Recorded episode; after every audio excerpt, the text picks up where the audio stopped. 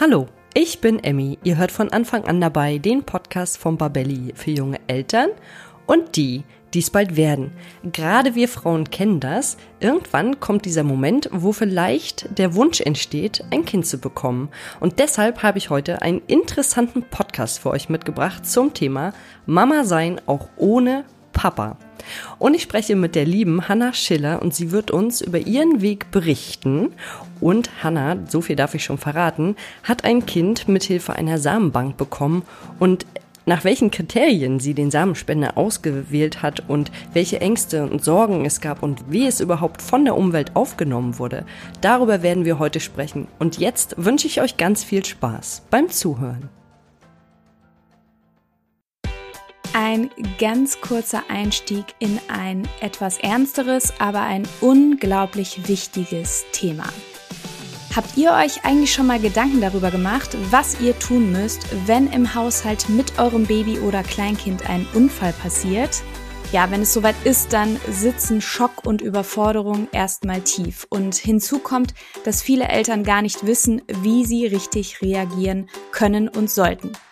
Und gerade das Thema Verschlucken ist ja im ersten Babyjahr ein extrem großes Thema.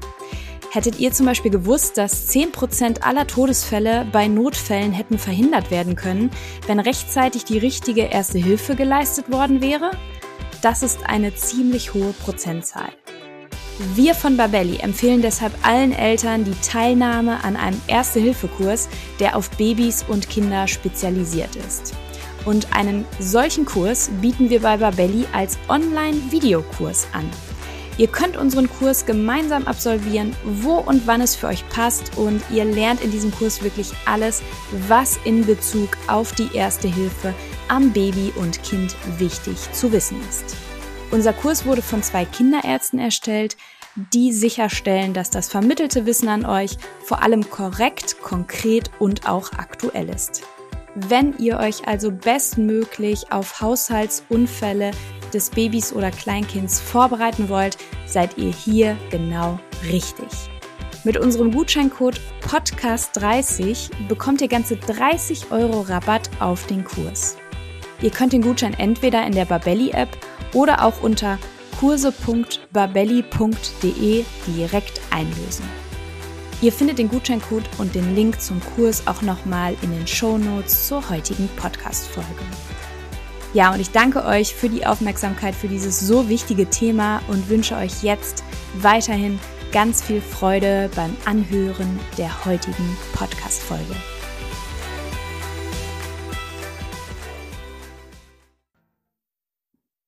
Ja, hallo und herzlich willkommen zu einer neuen Folge von von Anfang an dabei. Heute mit dem Thema Mama sein, auch ohne Papa. Und ich freue mich ganz besonders auf meinen Gast, Hanna Schiller. Hallo, Hanna. Hallo, Emmy. Danke, dass ich hier sein darf. Ja, ich freue mich total, dass wir beide heute über das Thema sprechen. Mama sein auch ohne Papa. Und bevor wir gleich ins Thema einsteigen, würde ich dich bitten, dass du dich unseren Zuhörenden einmal vorstellst. Ja, das mache ich sehr gerne. Also ich bin Hanna Schiller. Ich bin inzwischen 41 Jahre alt und ich bin mit 36 Jahren ganz bewusst alleine Mutter geworden und zwar mit Hilfe eines Samenspenders von einer Samenbank. Und ich möchte so ein bisschen anderen Singlefrauen mit Kinderwunsch auch zeigen, dass diese Solomutterschaft eine ganz wunderbare Option der Familiengründung sein kann, fernab dieser traditionellen Mutter-Vater-Kind-Familie. Und deswegen ist es meine Mission, so ein bisschen Frauen mit auch meinem Expertenwissen rund um Samenbanken, Kinderwunschkliniken, Spenderkinder, so zu unterstützen, dass sie für sich eine ganz klare Entscheidung treffen können, ob sie denn auch diesen Solomutterweg gehen wollen oder nicht. Bei manchen ist es nämlich zum Beispiel so, dass sie dann doch irgendwann sagen, klingt eigentlich ganz gut, will ich aber doch nicht. Und das ist nämlich auch ganz wichtig, dass eine klare Entscheidung am Ende getroffen wird. Ja, das finde ich auch ganz, ganz wichtig. Und du hattest das gerade schon gesagt, es gibt ja bestimmte Lebenssituationen, in denen wir uns einfach dafür entscheiden wollen, ein Kind zu haben. Und da frage ich mich natürlich, Hattest du immer den Wunsch nach so einem klassischen Familienmodell oder war das für dich von Anfang an klar, ich bekomme irgendwann ein Kind auch ohne Mann? Ich dachte, dass ich das auf jeden Fall hätte, dass ich das klassische Modell habe. Ich habe das auch so vorgelebt bekommen von meiner Familie. Meine Eltern sind auch jetzt immer noch zusammen, drei Geschwister, äh, zwei Geschwister, wir sind zu dritt. Aber das ist so eine traditionelle Familie, wo ich sagen würde, eine typische normale Familie, in Anführungsstrichen normal natürlich. Und für mich war das einfach, stand das nie außer Frage, dass ich das natürlich auch automatisch irgendwann haben werde. Und das war aber schon so im Verlaufe meiner Beziehungen, da war es so, na, ich konnte es mir nicht mit jedem Mann an meiner Seite vorstellen. Das war schon so. Aber dann, Anfang 30, beste Zeit, habe ich den Mann meiner Träume getroffen und dachte, ja, der ist es. Mega. Da freue ich mich schon richtig drauf. Familiengründung habe ich mir schon, ich habe mir auch schon ausgemalt, wie sieht denn unser Kind aus? Es gibt ja solche, weiß nicht, ob du das kennst, aber es gibt solche Programme, äh, ein bisschen weird, aber du kannst dann gucken, wenn du ein Bild von dem äh, Partner nimmst und von, dein, von dir selber, wie sieht denn euer Baby aus? Das habe ich damals gemacht. Also ich war ein bisschen, war ein bisschen im Wahn und ähm, bin aber davon ausgegangen, das klappt natürlich. Hatte sich dann nach zwei Jahren, habe ich dann mal so gemerkt, hm, ich müsste das Thema mal irgendwie auch platzieren, das Thema Familiengründung. Habe das immer so ein bisschen ja vor mir hergeschoben, habe immer so ein bisschen gesagt, oh, guck mal, das ist ja ein süßes Baby, oh, guck mal im Schaufenster, das sind ja niedliche Sachen, ne? Und da ist er nie so wirklich drauf eingegangen, seltsamerweise. also Frauen denken ja, also ich auf jeden Fall als Frau denke immer, ich sage damit schon super viel aus. Ne? Ähm, das ist schon total eindeutig. Und ähm, manche Männer, unter anderem mein Ex-Freund, sind eben ein bisschen anders gestrickt. Und dann hatte mich das also wirklich innerlich gestresst irgendwann. Ich wurde immer älter, älter, älter ähm, gefühlt, ähm, hatte, hatte sich überhaupt nichts abgezeichnet. Unsere Beziehung plätscherte so vor sich hin. Es war eine wunderschöne Beziehung, also es war auch wirklich respektvolle Beziehung. Aber dieses Thema Familiengründung konnte ich nicht ansprechen. Ich glaube, weil ich Angst vor der Antwort hatte, weil ich das irgendwie so innerlich schon geahnt habe. Nein, ich möchte keine Kinder mit dir. Was er mir dann auch, da waren wir knapp fünf Jahre zusammen dann gesagt hat. Er möchte. Nein. Ja. Nein, nach fünf Jahren? Ja, ich habe das aber wirklich auch nach, nach knapp fünf Jahren habe ich ihn auch wirklich ganz konkret erst so wirklich gefragt. Sag mal, ich will Kinder. Willst du auch ein Kind mit mir? Und dann meinte er relativ schnell nein. Also der hat gar nicht groß drüber nachgedacht. Und im Grunde hatte ich dann natürlich gedacht, boah, ey, die ganze Vorarbeit hier, die hätte ich mir echt sparen können. Ähm, obwohl das, also ich habe das dann zu sehr, ja, ich, ich habe das, ich habe ihm das auch sehr viel in die, in die Schuhe geschoben, sage ich mal am Anfang, war super, super wütend und enttäuscht, habe mich verteufelt, wieso bist du so lange mit so jemandem zusammen und so weiter, obwohl wir eine wunderschöne Zeit hatten. Wie gesagt, wir sind jetzt auch befreundet, aber ich habe irgendwie hatte ich eine andere, ja, ein anderes Ziel mit dieser Beziehung. Ja, und dann war es irgendwann, ja, verdammt, was mache ich denn jetzt? Tja, ich finde es auch, ich äh, bin gerade so ein bisschen sprachlos, weil ich auch denke, man, das ist einfach, das ist ja, hast du ja vorhin schon gesagt, man ist in der Blüte seines Lebens, ja, also man Anfang 30, wo mhm. man ja einfach denkt, jetzt geht's los, jetzt ähm, wird eine Familie gegründet, jetzt bekommen wir Kinder zusammen und wenn man dann auch noch so eine wunderschöne Beziehung hat, dann ist das ja eigentlich im Prinzip nur das i-Tüpfelchen noch obendrauf. Denkt man. Ja, ja ne? auf jeden Fall. Also nachdem das dann klar war, dass er keine Kinder möchte, hast du die dann beendet, die Beziehung? Nein, habe ich nicht. Ich habe ihm dann gesagt, also erstmal, was, was ja passiert ist, du hast ja die ganze Zeit so einen Weg vor Augen, du hast so ein Ziel, ja. ne, das willst du erreichen. Und dann, in dem Moment, dann gabelt sich das plötzlich und du denkst dir, oh, wenn ich jetzt hier weitergehe mit ihm, kann ich, kann ich das nicht machen. Welche Wege kann ich denn noch gehen?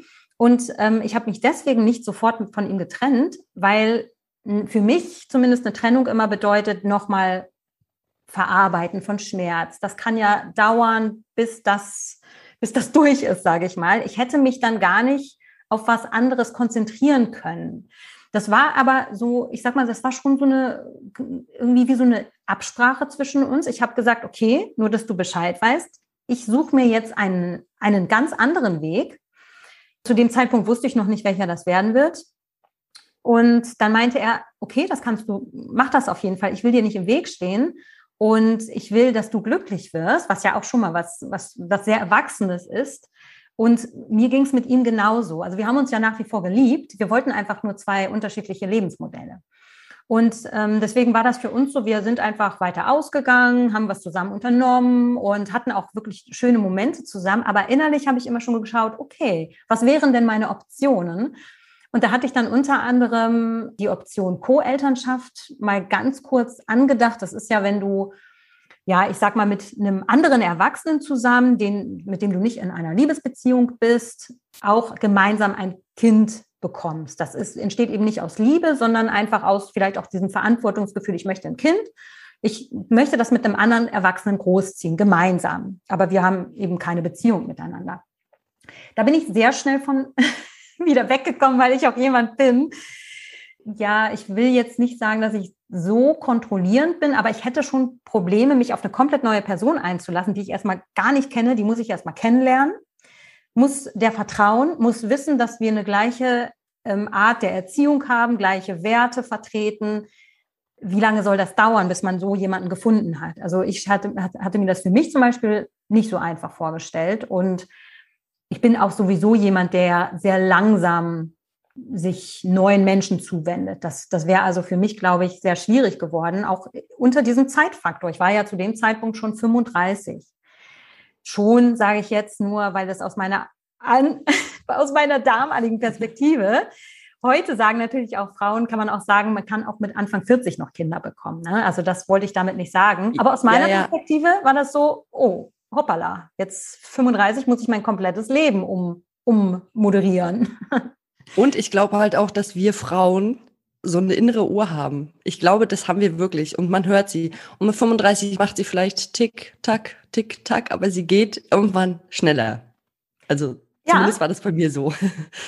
Und man hört sie deswegen auch, weil sie von anderen hörbar gemacht wird. Hey, mhm. du bist doch schon 35. Hey, genau. Mensch. Ach so, ja, stimmt. Jetzt, wo du sagst, ja, danke für die Info. Ach du, dann mache ich mal los jetzt. Ne? Danke, dass du das mich nochmal dran erinnerst. Ja, ja das, das war das Geräusch hier drin. Super. so war deswegen, ähm, also man, manchmal weiß man gar nicht, ist das jetzt alles so ein Druck? Es gibt ja auch dieses Phänomen Regretting Motherhood zum Beispiel. Das sind ja dann manchmal auch Frauen, die dann gedacht haben, sie wollten das, sie wollen Mutter sein und merken dann, nee, irgendwie war das doch eher von außen auferlegt. Ne? Und das zum Beispiel war etwas, das wollte ich vorher auch mit mir selber klären. Bin dann in eine Therapie gegangen, habe dann gedacht, was ist denn das? Ist das jetzt einfach nur, habe ich das Gefühl, ich habe sonst nichts erreicht im Leben, bin ich so leer oder wie auch immer? Ähm, nicht, dass ich dann irgendwie mit ein Kind bekomme und dann das Kind hat schon einen Auftrag, mach mich glücklich. Los, mach, dass ich happy bin. Und das wollte ich natürlich nicht. Ich wollte, dass ich einfach das, das Leben, was ich als schön empfinde, einem Kind weitergeben kann und zeigen kann, guck mal, was ein cooles Leben das ist. Ist doch schön, einfach ähm, auf der Welt zu sein. Lass uns das gemeinsam machen. Ne? Kann ich da kurz einhaken? Ja, gerne. Hast du dann auch mal über Adoption nachgedacht? Weil es gibt ja auch schon ganz viele Kinder, die vielleicht gar keine Eltern haben. Und dann könnte man auch sagen, hey, ich möchte was weitergeben, dann gebe ich es einem Kind weiter, welches schon da ist. Mhm. Adoption, das ist übrigens ein ganz, eine ganz häufige Frage, die gestellt wird. Warum adoptierst du nicht? Oder warum nimmst du nicht ein Pflegekind auf? Also du hast es jetzt natürlich anders formuliert, aber das ist manchmal so, ähm, im Grunde, also ich habe da nicht drüber nachgedacht, also zumindest nicht lange, weil Adoption als Single in Deutschland ist möglich, aber schwierig. Schwer. Schwierig. Mhm. Du hast bestimmte Rechte nicht, die du als leibliche Mutter hast. Und was mir zum Beispiel wichtig war, ich hätte gerne erfahren, wie es ist, schwanger zu sein. Das ist ja mhm. was, irgendwie was auch ganz faszinierendes, was uns Frauen einfach irgendwie auch so ein bisschen auszeichnen, muss ich mal sagen. Das kann ja auch nicht jede erleben. Ich wollte es zumindest probieren, schwanger zu sein und wie das ist, wenn das Baby im Bauch wächst. Und das, äh, ja, das war schon mein Wunsch. Und deswegen hatte ich dieses Thema Adoption ähm, nicht. Ich weiß aber, wir hatten zum Beispiel zu Hause bei meinen Eltern, wir hatten mehrere Pflegekinder. Also wäre das jetzt, also wenn, wenn es jetzt gar nicht geklappt hätte oder sowas, wäre das auf jeden Fall perspektivisch auch eine Alternative. Aber der erste Schritt war es nicht. Mhm. Und mit dem Pflegekind ist es aber als Single, ist es nicht so ganz so schwer. Nein, weil du hast als, als Single, sag ich mal, wären dir die, die komplizierteren Pflegekinder gegeben. die oh, sonst auch keine echt? Paare wollen. Es ist, es, echt? Also es ist tendenziell so, ja. Also du kriegst zum Beispiel in der Regel kein Baby. Und wenn, dann kriegst du ein Baby, was schon Probleme hat. Dann hast du natürlich auch das Thema, und das, das wäre, glaube ich, für mich das Schwierigste, wenn du ein Pflegekind hast. Du hast das zum Beispiel zur, also Kurzzeitpflege ist ja nochmal was anderes als Langzeitpflege. Ich habe mich da jetzt nicht so äh, intensiv belesen oder habe jetzt nicht die, äh, diese ganzen Erfahrungen. Da kann ich also gar nichts zu sagen, nur das, was ich bis jetzt mitbekommen habe. Du musst es ja auch irgendwann eventuell wieder weggeben. Das heißt, ja. du hast dich an ein Kind Furchtbar. gewöhnt, ja, ja. Hast, hast dem alles mitgegeben, vermittelt und dann ist es irgendwann nicht mehr da. Da wäre ich jetzt nicht der Typ für. Ne? Also mhm. deswegen, das war bei unseren Pflegekindern so, dass eine, einer zum Beispiel, ich glaube, der war zehn Jahre oder über zehn Jahre bei uns, bis der erwachsen war. Das war dann schon mal was anderes. Aber also ich glaube, jede Entscheidung, die man trifft, die hat Pro- und Kontraseiten. Und deswegen muss man für sich, glaube ich, auch überlegen, was ist, was, was bin ich denn für ein Typ?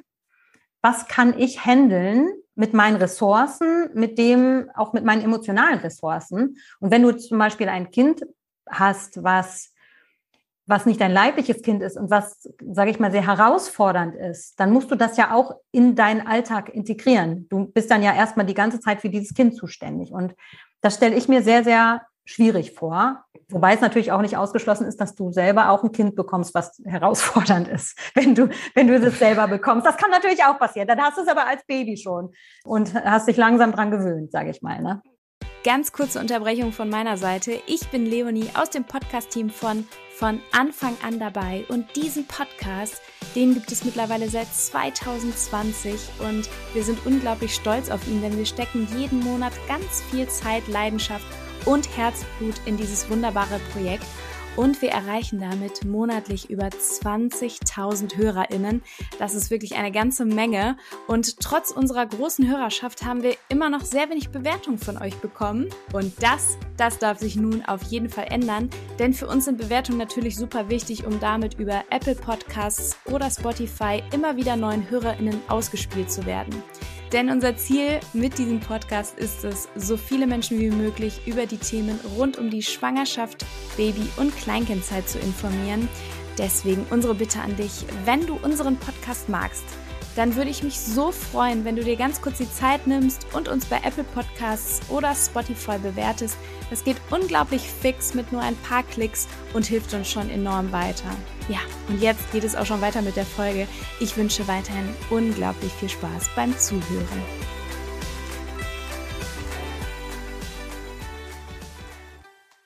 Also ich finde es total schön, dass du dir da vorher so viele Gedanken drüber gemacht hast, weil ich glaube, das ist ganz wichtig. Jetzt überlege ich, was gibt es denn noch für Alternativen? Es gibt natürlich die Alternative, ich habe mit irgendjemandem einen One-Night-Stand oder äh, ich gehe auf eine Karnevalsparty und äh, komme dann vielleicht schwanger wieder.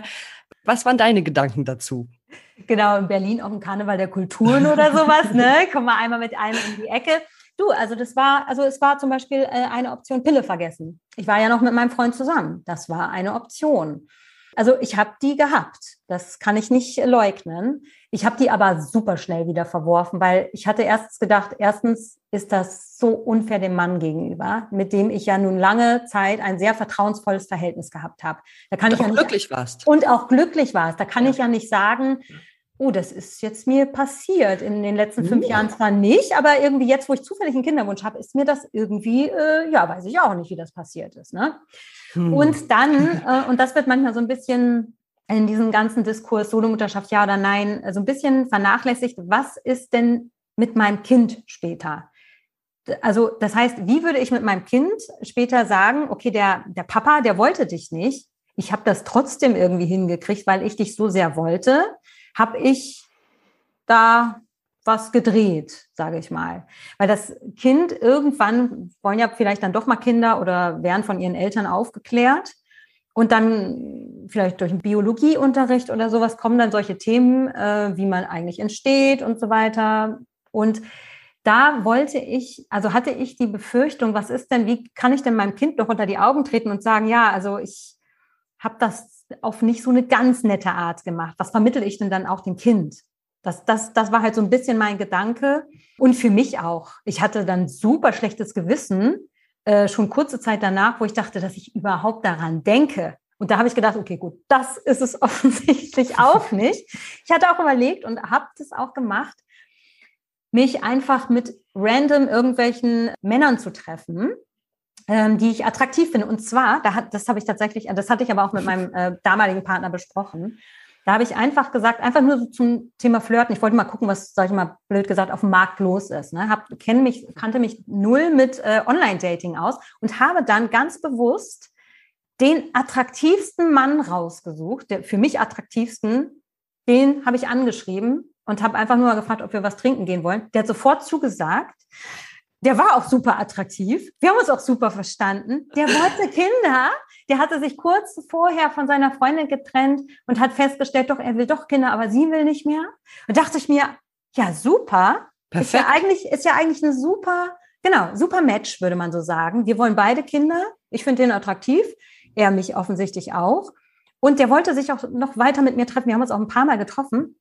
Und ich habe gemerkt, okay, scheinbar ist Aussehen doch nicht alles. Auch, auch der Wunsch, der gleiche Wunsch ist nicht, das, nicht alles. Es hat null für mich gefunkt. Es hat nicht Klick gemacht. Ich habe nicht gesagt, super, das ist doch, das ist doch irgendwie in Anführungsstrichen ein Ausweg für mich, sondern ich habe nur gedacht, Gott, also was mache ich hier eigentlich? was für einen Scheiß mache ich hier eigentlich? Ja. Du bist ein Leben lang mit diesem Mann verbunden, wenn du ja. mit dem Mann Kinder hast. Und ich glaube, das sollte man sich vorher auch nochmal bewusst machen.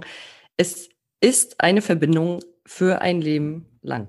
Auf jeden Fall. Und genau deswegen ist zum Beispiel auch das Thema, was in unserer Community immer ein bisschen kontrovers diskutiert wird, das Thema private Samenspende so ein großes Feld. Weil bei der privaten Samenspende, auch da habe ich drüber nachgedacht. Das ist im Grunde ja so fast wie ein One-Night-Stand, nur dass der One-Night-Stand nichts davon weiß, dass er privater Samenspender ist. Aber auch mit dem One-Night-Stand, ähm, was du vorhin angesprochen hattest, da wäre ich ja mein Leben lang verbandelt. Ja. Das Kind auch. Und es kann sein, dass ich da einen One-Night-Stand habe mit einem Mann, den ich super attraktiv finde und wo ich denke, oder das, der ist ja richtig toll. Und eine Woche später sehe ich den wieder und denke, oh Gott, was ist das denn für einer? Oder umgekehrt, der denkt sich, was, was ist das denn für eine? Und mit dem hätte man dann ein Kind zusammen. Es gibt natürlich auch diejenigen, die sagen, naja, ich sage denen das dann nicht. Ich bin jetzt schwanger und dann sage ich denen das nicht. Finde ich persönlich nicht in Ordnung, ähm, aus, verschiedenen, aus verschiedener Perspektive. Aber deswegen war eben auch da die Überlegung, was ist denn das Schlimmste, was mir jetzt passieren kann, wenn ich zum Beispiel einen One-Night-Stand mache. Und das ist eben genau dieses Ding, dass du immer an einen Menschen gebunden bist. Und ich bin sowieso eigentlich jemand, der sehr freiheitsliebend ist. Und ich weiß nicht, an was für einen Menschen ich da gerate. Das weiß ich einfach nicht. Ja. Und dann hast du dich mit Mitte 30 sozusagen entschieden, zur Samenbank zu gehen. Und Erklär mir doch mal, wie kann ich mir das vorstellen? Also ich gehe da hin, dann kriege ich einen Katalog vorgelegt oder mehrere Kataloge und dann stehen die Berufe dahinter, dann steht die Größe da, die Haarfarbe, wie mussten die Männer sich vielleicht noch charakteristisch einordnen? Wie kann ich mir das vorstellen? Da gibt es Unterschiede zwischen der deutschen Samenbank und der dänischen Samenbank. Wusste ich damals allerdings noch nicht. Jetzt inzwischen weiß ich es. Und ich hatte mich damals für eine dänische Samenbank entschieden, in einer dänischen Kinderwunschklinik weil ich zu dem Zeitpunkt noch nicht wusste, dass man auch in Deutschland sich behandeln lassen darf als Singlefrau. Ne? Da haben die damals auch noch nichts zu gesagt. Und deswegen war ich erstmal in Dänemark. Dort habe ich dann äh, tatsächlich einen Katalog bekommen. Du kannst dir das eigentlich so vorstellen, wie eigentlich so ein, ja, so ein, eigentlich, das waren eigentlich nur zwei Blätter. Da steht dann einmal, das ist so ganz klein auf dem PDF, erstmal so ein Bild, wo du ungefähr erkennst, wo der Mann, wie der Mann wohl aussieht. Dann stand da irgendwie Größe, also was zur, zur Optik und Blutgruppe und da vielleicht noch irgendwas anderes sehr rudimentäres. Also das, das waren praktisch wirklich nur Basisinformationen, hatte mir damals ausgereicht und ich hatte mich dann damals, ich hatte zwei Versuche und beim allerersten Versuch hatte ich mich für den günstigsten entschieden, weil das ist eine finanzielle Sache auch. Der günstigste war aber nun leider anonym. Mhm. Anonym bedeutet, dass dein Kind diesen biologischen Vater, seinen biologischen Vater, den Samenspender, niemals im Leben kennenlernen wird. Das wusste ich damals noch nicht, dass das nicht so dolle ist. Ne? Auch, äh, das sagt auch der Verein Spenderkinder, das sind ja eben erwachsene Spenderkinder, die sich dafür einsetzen, dass, äh, dass einfach jedes Spenderkind den biologischen Vater kennenlernen darf, wenn es denn möchte. Ja. Und deswegen bin ich im Nachhinein super, super happy, dass das nicht geklappt hat. Also ich weiß von Frauen, dass die ähm, gar keine andere Möglichkeit haben, zum Beispiel als einen anonymen Samenspender zu wählen, weil sie zum Beispiel in Spanien sich behandeln lassen oder weil sie, weil sie da sich vorher gar nicht, so wie ich eben beim ersten Mal, auch nicht wirklich Gedanken drüber gemacht haben. Das will ich jetzt auch nicht verteufeln. Dafür gibt es dann andere Methoden, wie man sozusagen mehr über seine Herkunft erfahren kann. Aber das war zumindest der Grund, weswegen ich im Nachhinein happy bin, dass das nicht beim ersten Mal geklappt hat. Aber um da auf deine eigentliche Frage zurückzukommen, wie kannst du dir das vorstellen? In, ich sag mal, in den meisten dänischen Samenbanken, da ist das tatsächlich so wie so ein, vielleicht so ein Online-Dating-Katalog. Ich würde sogar sagen, du erfährst noch viel mehr über einen Samenspender als über einen, ein Profil von einem möglichen Date, weil auch noch die Eindrücke der Mitarbeitenden in dieses Profil mit einfließen. Das heißt, da ist dann eine Einschätzung, wie die den so insgesamt sehen, was er für ein Auftreten hat, das ist die Einschätzung von mehreren Mitarbeitenden. Also es ist nicht nur einer, der das erstellt, sondern es sind mehrere. Dann hat er, der Spender, noch immer einen Fragebogen ausgefüllt zu seinen Hobbys, äh, einfach auch, dass man ihn so ein bisschen persönlicher kennenlernt. Der hat eine bei vielen ähm, eine Sprachprobe, so ein Interview. Das heißt, man hat schon ein Gefühl für die Stimme. Du hast eine Handschriftenprobe, wo der zum Beispiel einen Brief an das Kind schreibt oder an die werdende Mutter, an die werdende Familie und du hast einen Persönlichkeitstest. Bei manchen Samenbanken hast du zum Beispiel auch ein Erwachsenenbild. Bei den meisten hast du eher Kinderbilder ne, oder, oder Kleinkindbilder von den Samenspendern und dann natürlich ganz viel zur, zur Gesundheitsgeschichte der Vorfahren. Das wäre jetzt auch noch meine Frage genau. gewesen, ob ja. noch sowas aufgelistet ist wie Krankheiten, vielleicht noch die Gene nochmal durchgecheckt werden und dann, dass das da alles nochmal steht. Ja, also Gene durchgecheckt, also bis zu einem gewissen Grad. Du kannst, wenn du zum Beispiel weißt, du selber hast eine Krankheit, die in der Familie gehäuft vorkommt und du willst ausschließen, dass der Spender die auch hat, dann kannst du so ein sogenanntes Genmatching machen. Bei den meisten Samenbanken geht das inzwischen. Dann gibst ah. du irgendwie, ich weiß nicht genau, wie es funktioniert, aber ich meine, du gibst dann deine Spucke irgendwie ab und dann testen die den Spender, den du dir ausgesucht hast und schauen, hat er denn auch rezessiv, äh, ist, die, ist die Krankheit irgendwie rezessiv dort oder sogar dominant auch vorhanden oder ist die gar nicht da? Und dann, ja, wird gesagt, du kannst den Spender nehmen, wir haben das gecheckt, oder du solltest dir lieber einen anderen Spender aussuchen. Also da ist schon theoretisch viel möglich, aber nur gegen Geld. Ja, das kann ich mir vorstellen, dass das sehr sehr teuer ist. Du brauchst mir keine konkreten Zahlen zu nennen, aber sprechen wir so über mehrere 10.000 Euro? Oder über was sprechen wir?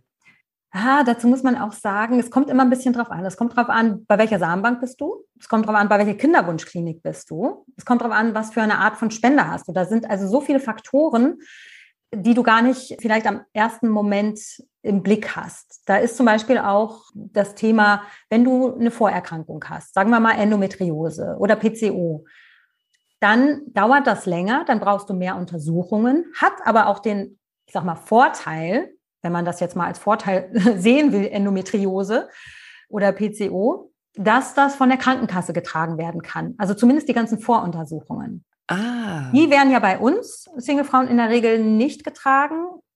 Manche Ausnahmen werden da gemacht, also manche Vorgespräche und Voruntersuchungen können auch von der Krankenkasse finanziert werden, wenn zum Beispiel eine Überweisung vorliegt.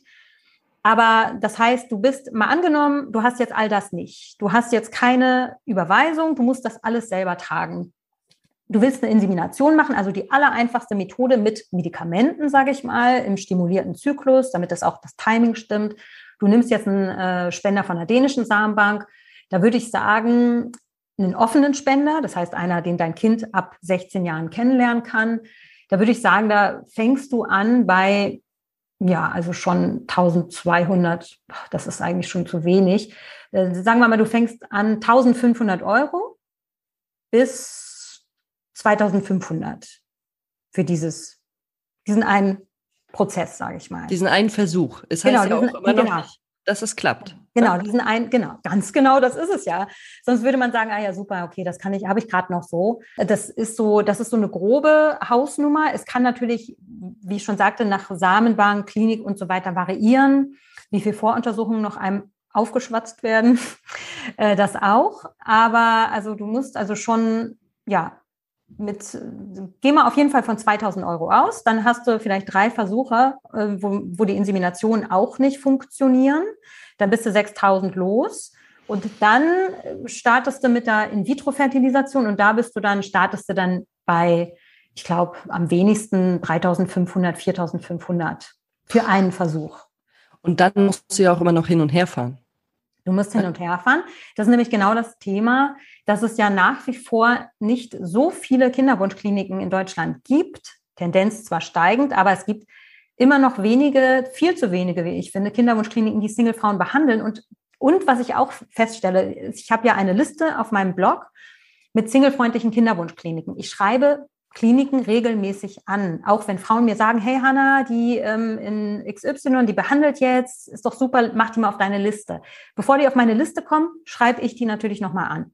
Und manche Kliniken sagen, nee, machen wir doch nicht. So, dann sind da unterschiedliche unterschiedliche Frauen, die unterschiedlich im, wahrsten Sinne des Wortes behandelt werden. Bei, bei der einen Frau sagen die Kliniken, ja, machen wir, bei der anderen sagen sie nein. Und das ist super verwirrend und überhaupt nicht transparent, also total absurd eigentlich. Und ich versuche so ein bisschen so eine Transparenz reinzubringen. Und ich merke jetzt aber, ich hatte zum Beispiel zwei Kliniken auf meiner Seite und die, die auf jeden Fall nachweislich Singlefrauen behandelt haben.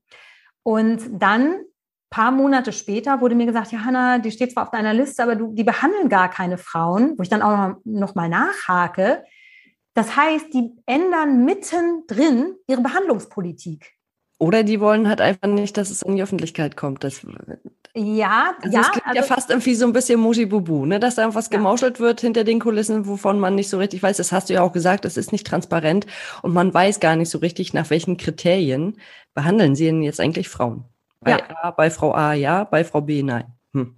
Genau, ja, also auf jeden Fall super, ähm, ja, super auch enttäuschend. Weißt du, die Frauen bereiten sich darauf vor. Und das ist das auch mit diesem Rumfahren, was du meinst. Ne? Dieses ganze, dann organisieren die sich was in, ich sag mal, Hessen und weil sie da wohnen und müssen dann aber trotzdem nach Bayern fahren, weil Hessen das dann plötzlich doch nicht mehr behandelt. Dann sind die, dann müssen sie sich frei nehmen dafür, musst Urlaub beantragen. Das musst du wahrscheinlich regelmäßig machen, weil das ja vielleicht nicht direkt beim ersten Mal klappt.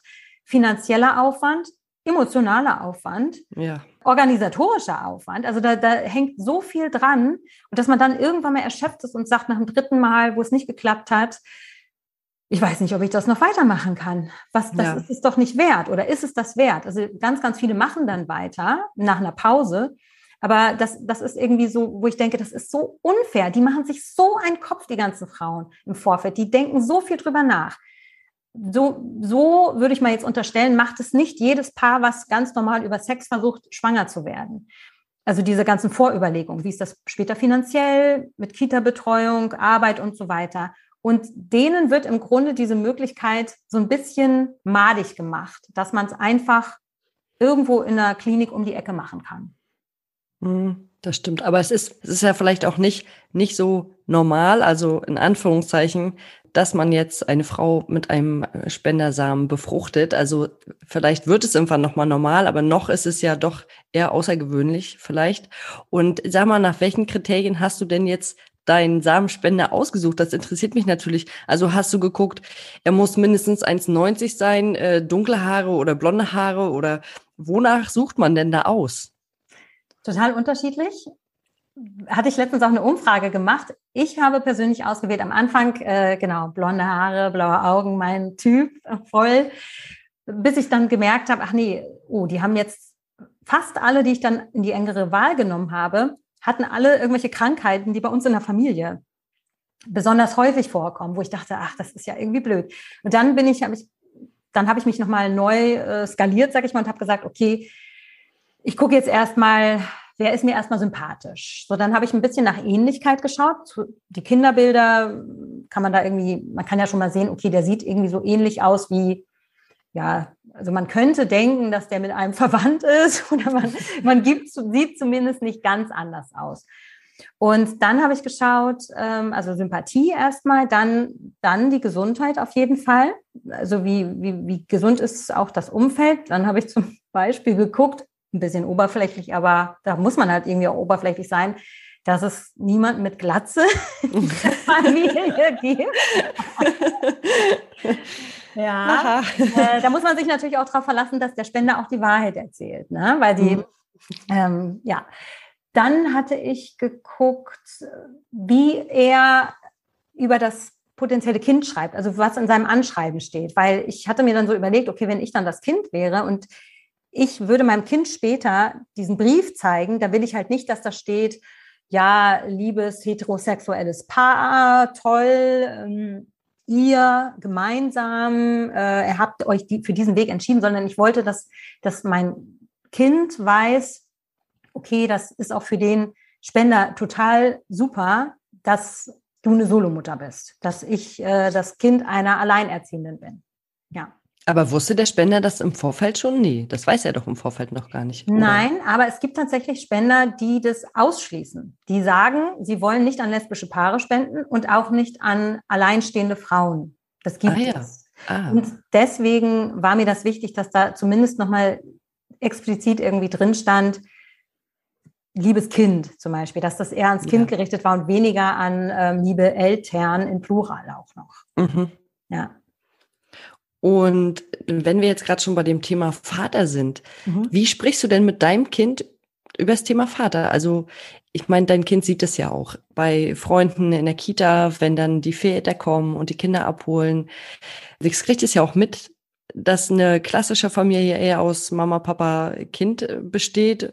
Mittlerweile haben wir ja schon ganz äh, viele verschiedene Familienformen.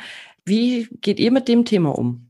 Also bei uns war das so, dass mein Sohn irgendwann, als er drei war, da sind wir gerade frisch umgezogen, da war sowieso vieles im Umbruch, dass er da, dass wir da sehr viel mit einem guten Freund immer unternommen haben. Und dann wollte er irgendwann wissen, ob das sein Papa ist. Das war so die erste Frage, wo er aktiv tatsächlich eine Information eingefordert hat. Und dann äh, nach kurzer Irritation meinerseits, weil ich nicht mit dieser Frage gerechnet habe, dem Moment, da habe ich dann gesagt, äh, nein, das ist nicht dein Papa. Und da wollte ich gerade noch ausholen, ähm, ja, habe dann überlegt, was ich da groß erzähle. Mehr wollte er aber gar nicht wissen. Also er wollte wirklich nur wissen, ist das eigentlich mein Papa oder nicht, um das einzuordnen. Da habe ich gesagt, nein, das ist der XY. Aha, okay, das ist ein Freund von uns. Aha, okay, gut. Und es ist schon ein paar Mal jetzt vorgekommen, da war der so vielleicht vier, äh, dass, dass dann er natürlich die Väter zum Beispiel seiner Kumpels sieht oder auch Nachbarn. Ja, wie du schon sagst, die meisten sind auch da tatsächlich aktiv. Also es sind keine äh, inaktiven Väter, die nur mal, äh, die nur mal den Rasen mähen, sondern die sind auch aktiv mit ihren Kindern. Und da werden die natürlich von ihren Kindern Papa genannt. Und da hat er einige Male auch gesagt, ähm, Papa, kannst du mal das machen? Papa, kannst du mal jenes machen? Und am Anfang hatte ich einen großen Schreck äh, und dachte, oh mein Gott, wie reagieren vor allen Dingen die Väter? Und da, das war, die waren total super, weil die meinten, ja, stimmt, ich bin, ähm, ja, ist doch total normal, dass der mich Papa nennt. Der, die, der kennt ja meinen Vornamen gar nicht. Und aus dieser Perspektive habe ich dann gedacht, ach stimmt, ja, ja, danke für die Erklärung. und ähm, dann habe ich aber immer gesagt, ja, das ist der, der Papa von, also ich habe das dann immer so erweitert. Und dann, es kommt immer so häppchenweise bei ihnen so, ach so, äh, Mama, aber ich habe keinen Papa, oder? Nee, genau, hast du nicht. Ja, hast du nicht. Du hast, es gab einen Mann, der hat mir geholfen, dass ich dich bekommen kann. Das ist so ein bisschen aktuell noch der Stand aber er will es einfach nur wissen. Und ich weiß, dass manche sagen, oh, was, du kannst doch nicht sagen, dass der keinen Papa hat. Für ihn ist es aber was ganz Normales. Ne? Also das heißt, wenn ich sage, du hast keinen Papa, der hat ja irgendwo einen Vater. Also für mich ist es schon ein biologischer Vater, den er irgendwo hat. Aber einen Papa würde ich anders definieren. Der ist für mich ein aktiver, wirklich Liebhab-Papa, der im Moment auch mit dem Kind was unternimmt, der, der sich mit dem Kind beschäftigt, der aktiv da ist, der aktiv anwesend ist. Es muss ja nicht mal ein biologischer Vater sein, ne, der Papa. Ja. Und ähm, deswegen habe ich mich da so ein bisschen so frei gemacht von, von dieser, dieser Meinung, oh, das ist so grausam, dass du sagst, er hat keinen Papa, weil es für mich einfach sich stimmig anfühlt und für meinen Sohn überhaupt gar kein Problem darstellt. Wir hatten aber mal eine Situation tatsächlich, da war eine, das war eine Siebenjährige. Da waren wir irgendwie in einer Mutter-Kind-Kur und dann hatte sie dann gesagt, oh, sie vermisst ihren Papa so, weil die war nur mit ihrer Mutter da. Und da meinte mein Sohn, ja, also ich habe keinen Papa. Und dann war sie total irritiert und meinte, was? Was ist mit dem passiert? Ist der tot? Ist der gestorben? Wo ist der? Und, der, äh, und dann guckte mich mein Sohn so an, äh, Mama, ich, ich habe dann so erklärt, das, was ich dir gerade gesagt habe. Nein, also es gibt äh, einen Mann ähm, in einem ganz anderen Land. Und dann meinte sie, Hä? aber du musst doch verheiratet sein, um ein Kind zu bekommen. Und da habe ich schon gedacht, na klar, sie hat natürlich ein ganz anderes Bild ja. von Familie, das, was sie lebt. Und das Gespräch, das ging noch eine Weile. Ich dachte so, jetzt abgehakt, wunderbar, jetzt kann ich auch weiter essen. Nein, da fing es dann für sie erst an und es war für sie ganz irritierend. Aber mein Sohn, für den war das total in Ordnung. Also es war einfach so, es war einfach so. Und ich habe, ähm, wir haben hier so ein Aufklärungsbuch, das habe ich immer versucht, ihm so unter die Nase zu halten, sage ich mal, hier so entstehen übrigens Kinder. Hm, hm, hm. Da ist er jetzt aber noch nicht so interessiert dran. Er findet es aber total super, dass er mehrere Halbgeschwister hat, von denen wir ja auch schon einige kennen. Und Echt? Ja, ja. Und das ist ja cool. Ja, ist mega. Und da zeige ich ihm immer mal wieder ein paar Bilder. Also das ist so für ihn, oh, dann habe ich eine Schwester, die wohnt in Dänemark und, äh, und äh, das ist so für ihn zwar auch noch nicht so greifbar, aber ich glaube, das ist für ihn irgendwie schön, wenn andere sagen, ich habe eine Schwester und er sagt dann, ich habe sieben Geschwister. und da ist es halt wichtig, ähm, zum Thema Aufklärung, auch den Leuten, die mit ihm zusammen sind, zum Beispiel in der kind im Kindergarten, im Vorfeld Informationen mit auf den Weg zu geben. Nämlich nicht, wenn er dann sagt, ja, ich habe sieben Geschwister, dass die dann sagen, sag mal, was erzählst du denn für Lügen? Nein, es ist keine Lüge. Es ist tatsächlich so. Ne? Also, dass, mhm. dass dann das, das Umfeld so ein bisschen auch sensibilisiert wird, dass, dass manche Informationen vielleicht von ihm kommen werden, die für die vielleicht ungewöhnlich sind, aber die durchaus auch den Tatsachen entsprechen. Ja, und sag mal, wie geht das dann weiter? Also mit 16 hattest du, glaube ich, gesagt, hätte dein Sohn dann die Möglichkeit, mit dem Papa, also oder mit dem Vater Kontakt aufzunehmen? Ja, also bei mir ist es leider erst mit 18, weil ich noch vor einer Gesetzesänderung schwanger geworden bin. Alle, die äh, danach schwanger geworden sind, für die ist, ist das fein, für die gilt das so, genau. Also es ist dann so, dass ich mich dann speziell an die Samenbank wende, sage hier, ich habe Spender, also nee, nicht ich, sondern mein Sohn muss sich sogar dran an die Samenbank wenden. Das darf ich ja nicht machen. Sag dann Spendernummer XY, ich bin der und ich würde jetzt gerne die Kontaktdaten von dem Spender haben. Und dann werden sie dem ausgehändigt und dann kommt es eben darauf an, was für eine Art von Kontakt dieser biologische Vater auch, sage ich mal, anbietet. Kann ja auch sein, dass der nur sagt, naja, lass uns mal einmal telefonieren oder einmal treffen oder einmal skypen. Also ich weiß gar nicht, das ist in jeder Samenbank immer ein bisschen anders geregelt, wie der Kontakt tatsächlich dann vonstatten geht. Manche Kinder wollen das auch nicht. Also ich weiß zum Beispiel von einer deutschen Samenbank, da ist es so, da wollte ein Kind zwar die Kontaktdaten haben, aber das Kind war noch doch noch nicht bereit, Kontakt aufzunehmen.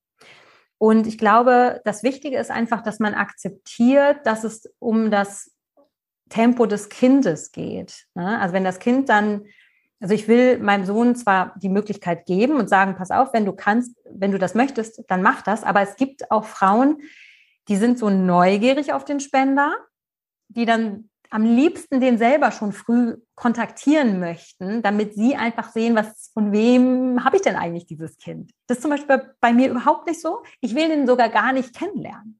Es ist, nee. ist gar, nee, es ist gar nicht, es ist überhaupt nicht so. Ich bin auch sonst so nicht so ein neugieriger Mensch.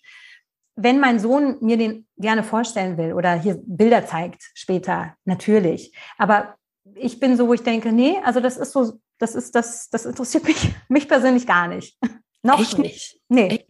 Ich kann, ich kann mir das gar nicht vorstellen, weil du hast da ein Kind von jemandem und dann mich würde, also ich bin ja sowieso so eine neugierige Lise, äh, mich würde dann natürlich interessieren, wie sieht der aus, wie riecht der, wie groß ist der, was macht der eigentlich, was für Hobbys hat der? Ich meine, das, da weißt du ja schon ganz viel, du, aber so diese persönliche Note ist ja immer doch nochmal was ganz, ganz anderes, als wenn man es einfach nur liest oder als wenn man da irgendwelche Ratschläge oder Tipps von den MitarbeiterInnen, hast du vorhin gesagt, dass da auch noch mal eine Bewertung kommt. Also es ist deswegen so bei mir, weil ich mir ja mein Bild schon gemacht habe. Und ich mhm. habe, glaube ich, so ein bisschen diese Befürchtung oder die Sorge, die Angst, wie auch immer, dass dieses Bild, was ich habe, was ich vielleicht auch ein bisschen für mich idealisiere, dass das nicht der Realität entspricht. Das ist eher so, glaube ich, wo ich mir de dann denke, wow, ja. das ist, das ist, also ich, ich mache mir jetzt überhaupt im Alltag, spielt ja bei mir zumindest überhaupt gar keine Rolle und aktuell auch noch nicht mal bei meinem Sohn. Aber wenn ich mir dann vorstelle, das ist meine, meine Realität und dann ist das die echte Realität und dann denke ich mir vielleicht, ah, na, irgendwie, mh, hm, nee, doch nicht so. Die Vorstellung war besser ja, als das, was genau. ich jetzt in echt sehe. Ja. Genau, genau. Okay, das, das kann das ich ist, verstehen. Ich, das, ist, das, das ist, glaube ich, das, was ich aktuell noch sehe. Ich bin ja auch flexibel bei meiner äh, Haltung. Also ich sage ja auch nicht, dass das immer ein Stein gemeißelt ist. Aber aktuell ist es so, wo ich denke, nee, das, das nicht. Aber nee, das, das, kann aber ich auch gut verstehen. Ja, genau. das, also mit der Begründung kann ich es sehr, sehr gut verstehen. Und sag mal, was mich noch interessiert, wie hat denn eigentlich deine Umwelt darauf reagiert? Was haben deine Eltern gesagt? Was haben deine Geschwister auch gesagt? Meiner Schwester habe ich das ganz am Anfang schon gesagt. Übrigens, ich werde diesen Weg gehen. Und sie, yay, super, die, die findet eh alles gut, was neu und anders ist. Und deswegen habe ich mir sie auch ganz bewusst als Bezugsperson ausgesucht. Also ich, ich wusste schon, sie ist auf meiner Seite. Sie wird für mich da sein. Und egal was ist, wenn ich sage, erzähl es bitte noch niemandem, wird sie nie jemandem was erzählen. Ich kann mich 100 Prozent auf sie verlassen. Und das war mir ganz wichtig. Und ich wusste aber auch, oder ich hatte die, die, die Vermutung, dass wenn ich das jetzt meinen Eltern erzähle, vielleicht noch meinem Bruder, bevor alles, ja, bevor alles ganz klar ist, dass, dass mir ich will nicht sagen, dass es mir ausgeredet wird, aber dass zumindest so mal gesagt wird, ja, hast du mal darüber nachgedacht, hast du mal darüber nachgedacht, finanziell äh, und so weiter. Wenn ich denn noch gar nicht so richtig selber sicher bin, lasse ich mich auch sehr schnell aus dem Konzept bringen mit etwas. Ja, das heißt, dann hätte es zumindest dazu geführt, dass ich vielleicht noch länger gebraucht hätte, um für mich meine Entscheidung zu treffen, weil ich bin jemand, der doch recht schnell sich von anderen beeinflussen lässt. Und das halt auch nicht immer nur zum eigenen Vorteil, sondern einfach, weil andere irgendwas sagen, wo ich denke, oh Gott, ja, dann muss ich das wohl irgendwie so auch mal machen, weil ich, das ist halt auch das Problem, wenn man so ein Harmoniemensch ist wie ich und immer denkt, ich muss es irgendwie allen recht machen. Und deswegen war für mich klar, ich involviere eine Person und dann schauen wir mal. Erster Versuch hatte nicht geklappt. Das war super, dass ich meine Schwester involviert habe, weil der, bei der habe ich mich ausgeheult. Und dann habe ich aber gedacht, okay, ich weiß ja, dass ich es machen will. Und dann habe ich meine, meine Eltern mit einbezogen und die, mh, ja, okay, gut, dann mach das. so, und weil ich das auch schon ganz klar formuliert habe, ich habe gesagt, ihr wisst ja, ich bin nicht mehr jetzt mit XY zusammen, ich will ein Kind und ich habe schon einen Versuch hinter mir, der hat nicht geklappt, deswegen mache ich da jetzt weiter. Nur, dass ihr Bescheid wisst. Meine Mutter hatte dann sogar noch gesagt, ja, beim ersten Versuch klappt das doch auch nicht. Ja, gib dir doch mal zehnmal. Gib dir zehn Versuche. Die war da relativ pragmatisch. Und wo ich erst mal dachte, oh, zehn Versuche, oh Gott. Und dann dachte ich, ach, das ist ja super, dass sie dass sie dann so nicht cool so eine Erwartung, ja, ja, und auch meine Erwartung, mein, meinen, den Druck mir nimmt. Ne? Ja. In gewisser Weise, dass es, dass es dann das nächste Mal klappen muss oder so. Hat es dann ja glücklicherweise. Aber das hätte auch anders laufen können. Und das tut es ja auch oft genug. Mhm. Also die waren da sehr, sehr offen. Meine Kollegen, äh, meinem einen Kollegen, mit dem ich immer sehr gut mich verstanden habe, dem habe ich das relativ schnell erzählt, als ich schwanger war, aber erst ab äh, knapp zwölfte Woche. Und der hat sich so für mich gefreut. Also es war wirklich einfach so schön. Also und dann ein, ein Chef, der meinte dann, ja Mensch, Glückwunsch. Ach, ich wusste gar nicht mehr, dass du noch mit XY zusammen bist. Nee, bin ich auch nicht. So. Super Entscheidung. war dann so, als ich ihm erzählt habe, nee, habe ich über eine Samenbank gemacht. das finde ich ja toll, das finde ich ja großartig. Und es waren wirklich überwiegend Männer, die wirklich positiv reagiert haben und die wirklich, wo ich gedacht habe, Boah, voll schön einfach. Voll schön. Ja. Das ist das toll. Nee, das klingt auch wirklich toll, dass es so toll aufgenommen wurde und dass deine Umwelt da einfach so positiv reagiert hat. Könntest du dir denn eigentlich vorstellen, noch mehr Kinder über die Samenbank zu bekommen? Inzwischen nicht mehr. Ich habe tatsächlich vor ungefähr einem halben Jahr schweren Herzens meine letzten zwei Samenproben, die ich noch hatte, vernichten lassen. Die darf man ja leider nicht an jemanden weitergeben. Und das war so ein Schritt, wo ich dachte, boah, da habe ich ungefähr zwei Jahre oder so überlegt, ob ich das wirklich zerstören kann. Dieses Kostbare, wofür ich ganz viel Geld ausgegeben habe und im Grunde damit auch ein zweites Kind ausschließe. Aber ich habe gemerkt, es ist super so, wie es mit uns ist. Wir, ich habe noch, sage ich mal, genug Freiheit. Da hätte ich schon Sorge, ob ich das mit einem zweiten Kind noch hinbekomme. Also ich, ich, bei mir hätte ich jetzt eher gesagt, nee, also das passt jetzt einfach nicht mehr in mein, mein Lebensmodell rein. Ich bin auch nicht so, dass ich sage, mein Sohn braucht unbedingt ein Geschwisterkind, weil der hat ja, der hat ja mehrere Geschwister, der hat aber auch Freunde, der hat ein Umfeld. Und das habe ich jetzt für mich tatsächlich ausgeschlossen. Ja. Und wenn ich das jetzt richtig verstanden habe, du hattest jetzt quasi noch Samen von dem Vater deines Kindes mhm. und ähm, könntest das, das darfst du nicht weitergeben. Das ist, ja, das ist klar, oder? Ja, also das war mal anders tatsächlich. Echt? Ja, das, das war mal anders. Du durftest das mal, wenn du lagerst das zum Beispiel in der Kinderwunschklinik und sagst, ich brauche diese zwei Samenproben nicht mehr, dann durftest du vor einiger Zeit noch, ich weiß nicht, was es da für eine Änderung gab, dann durftest du diesen Spendersamen einer anderen Frau zur Verfügung stellen. Was ihr intern gemacht habt, ist praktisch wurscht. Also ob ihr da jetzt finanzielle Leistung für bekommen habt oder was. Aber wenn eine Frau sagt, oh, ich, ich will auch einfach und das, das ist ein super Spender, den du hast, dann durfte das passieren. Und ich hatte ja mehrere Interviews mit Samenbanken geführt und die eine in Dänemark meinte, das Problem ist unter anderem die Rückverfolgbarkeit. Weil ich als Hanna Schiller bestelle Samen, drei Proben, bei der einen werde ich schwanger. Und dann willst du jetzt auch ein Kind und dann muss erstmal geguckt werden, okay, wie kriegen wir das denn hin, dass auch bei der, bei der statistischen Erfassung später der Spender, weil es darf ja nur eine bestimmte Anzahl von Spenderkindern pro Land existieren, dass man da nicht durcheinander kommt. Ne? Also deswegen, das ist unter anderem ein Grund, genau, es, es darf nur, sollte nur eine bestimmte Menge an Spenderkindern von einem Spender sein. Genau, damit das halt nicht zu viele werden, damit es nicht vielleicht irgendwann in irgendeiner Region Inzest gibt. Man weiß es ja nicht, ne, was, was dann vielleicht alles äh, so. dadurch entstehen kann. Ja, das stimmt. Ja, soweit habe ich jetzt tatsächlich gar nicht gedacht. Und Dafür sind ja die Samenbanken da. ja, ja, ein Glück. Puh. Man findet dich ja im Internet. Mhm. Kannst du vielleicht da nochmal sagen, wo wir dich genau finden und was du schon gemacht hast? Und du kannst vielleicht auch nochmal von deinem Buch erzählen, was du geschrieben hast. Ja, sehr gerne. Also wenn mich jemand äh, finden möchte, dann tut er oder sie das über solomamaplus1.de. Das ist mein Blog, den ich mit am längsten auch schon habe von den ganzen anderen Sachen, die ich sonst so mache.